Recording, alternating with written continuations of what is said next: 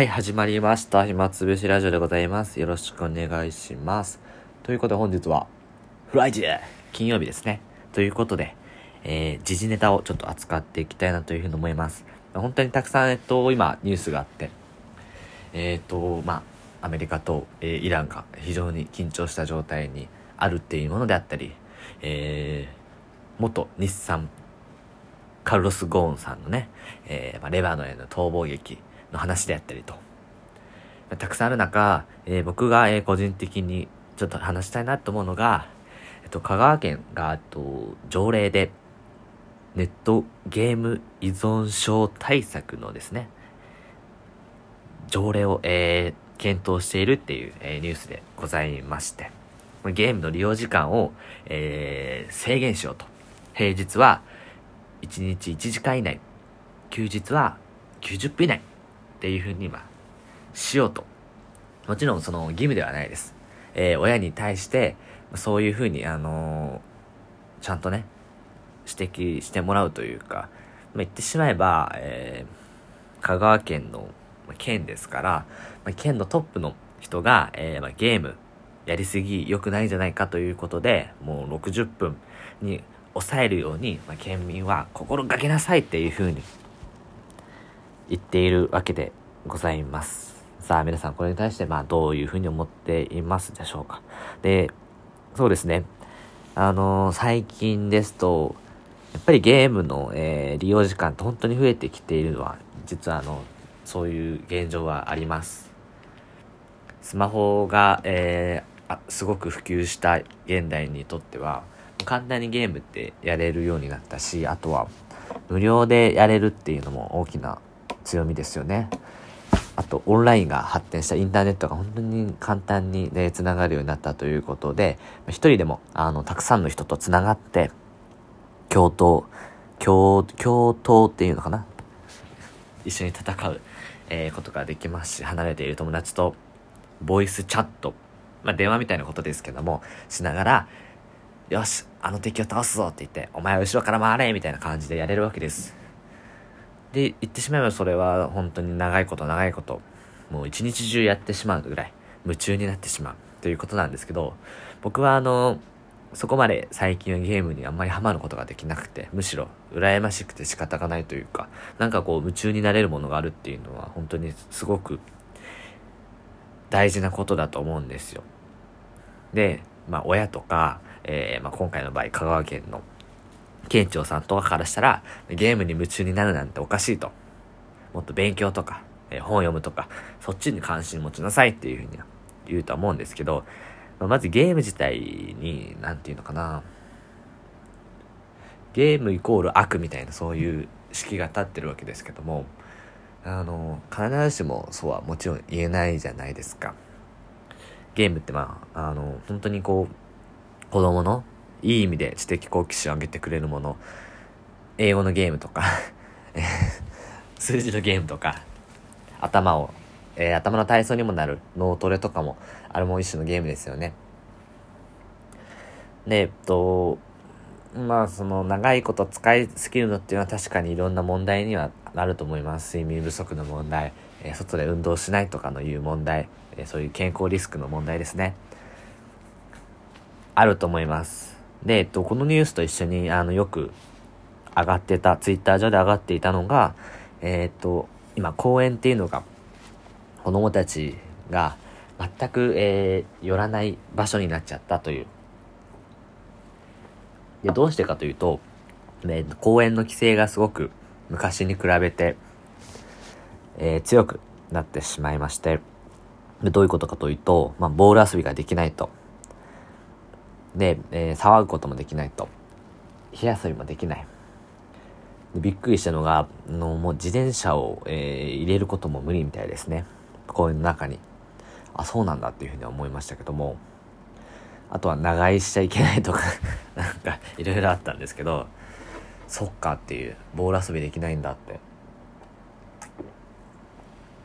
じゃどこでするって言ったら学校なんだろうなというのは思うんですけど、確かに、えー僕は小中学校の時は、なんか、い一旦家に帰って、で、みんなそれぞれ家に帰るわけですけどもその15分後ぐらいにみんな一つのその真ん中にあった公園に集まってでボール蹴ったりボール投げたりなんかいろんな遊びしたりとか、うん、してました。一方で今の子供たちはあのー各自、えー自分の家に帰って、えーそこでスマートフォンとか任天堂スイッチを広げてでえっと各自がそれぞれの家で、えー集まるっていうのが今はできるようになったんですよね。まあ技術の進歩もすごいですしそれに対してはどうなんだろうなでもね公園行っちゃうとオンライン繋がんないもんね。なんでねゲームのなんか規制するっていうのはうんあんまり良くないなというふうには僕は思いました。なんか僕はうんいいのいいんじゃないかなって。あその親と一緒にえっ、としっかりルール決めてやっていくっていうのが、うん、そこで十分なのかなというふうには思っててそうですね。なんか、まあ、公園の問題もあるわけですけども僕の、えー通ってる大学にえっと実は大学の周りがなんか公園というか大きな緑の広場なんですよ。で、まあ、遊具も実はあって結構楽しいアスレチックな遊具があってなんでうちの大学まあ、キャンパスはあの別なんですけども一応うちの大学ということで。でいつもそのキャンパスに行くとあの本当にいいなっていうふうに思っててそのキャンパスは、えーまあ、地域に開かれた設計になっておりましてで公園にはえっ、と1歳から5歳までの子供たちとその親が一緒に、えーワイワイ楽しんでるわけで。で図書館に行くと、えーおじいちゃんおばあちゃんとかが、えー新聞読んでたり、えーなんか本読んでたりしている。で、えーっと、学生は勉強しているっていう、その3世代、3世代って言っていいのかな ?3 世代とちょっと言いにくいですけども、まあ、いるわけなんですよ。いろんな層の、えーいろんな年齢の人たちらがいて、その人たちが、えー一緒に同じ空間で、それぞれが、えー自分のやりたいことをやれているっていうかつ安全な場所。そういう開かれた空間っていうのがすごく必要なんじゃないのかなっていうふうには思ってて。なんかねなんで公演に関しても今回のゲームに関してもねおじいちゃんおばあちゃん世代お年寄りの人たちからしたら、まあ、今の子供たちがゲームにその夢中になりつなりなっているのは結構赤信号黄色信号なんだと思うんですけどもなんかみんこの問題ってまた僕はあんまりその解決策みたいなのを見出せてはいないんですけど結構ひとまとめにして何かいい解決策あんじゃないのかなってちょっとまあふと思いました。なんかそのなんだろうな。ちょっとまた家に持ち帰って考えたいと思うんですけどうちの大学本当にそういうところは、えーすごくいいなというふうに思います。で僕だけかもしれませんけど僕が図書館で、えーいてこう勉強していると子供たちがその遊具で楽しそうに、えー遊んでいるところを、まあ、窓から見るわけです、まあ、不審者みたいですけどもたまに休憩がてら、えー窓の外を見るんですけどでそんな子供たちのあのはしゃいでいる姿を見るとすごくね僕は嬉しくなるんですよ。すごく嬉しいんですよね。でなんかたまにうるっときちゃうこともあってなんかこの子たちが、えー今の自分の年齢になるのって15年とかそれくらい先なわけですよ、ま、15年後の日本2035年あたりですかね。うん。どうなってるのかってやっぱ分かんないじゃないですか。で、まあ、いろんなね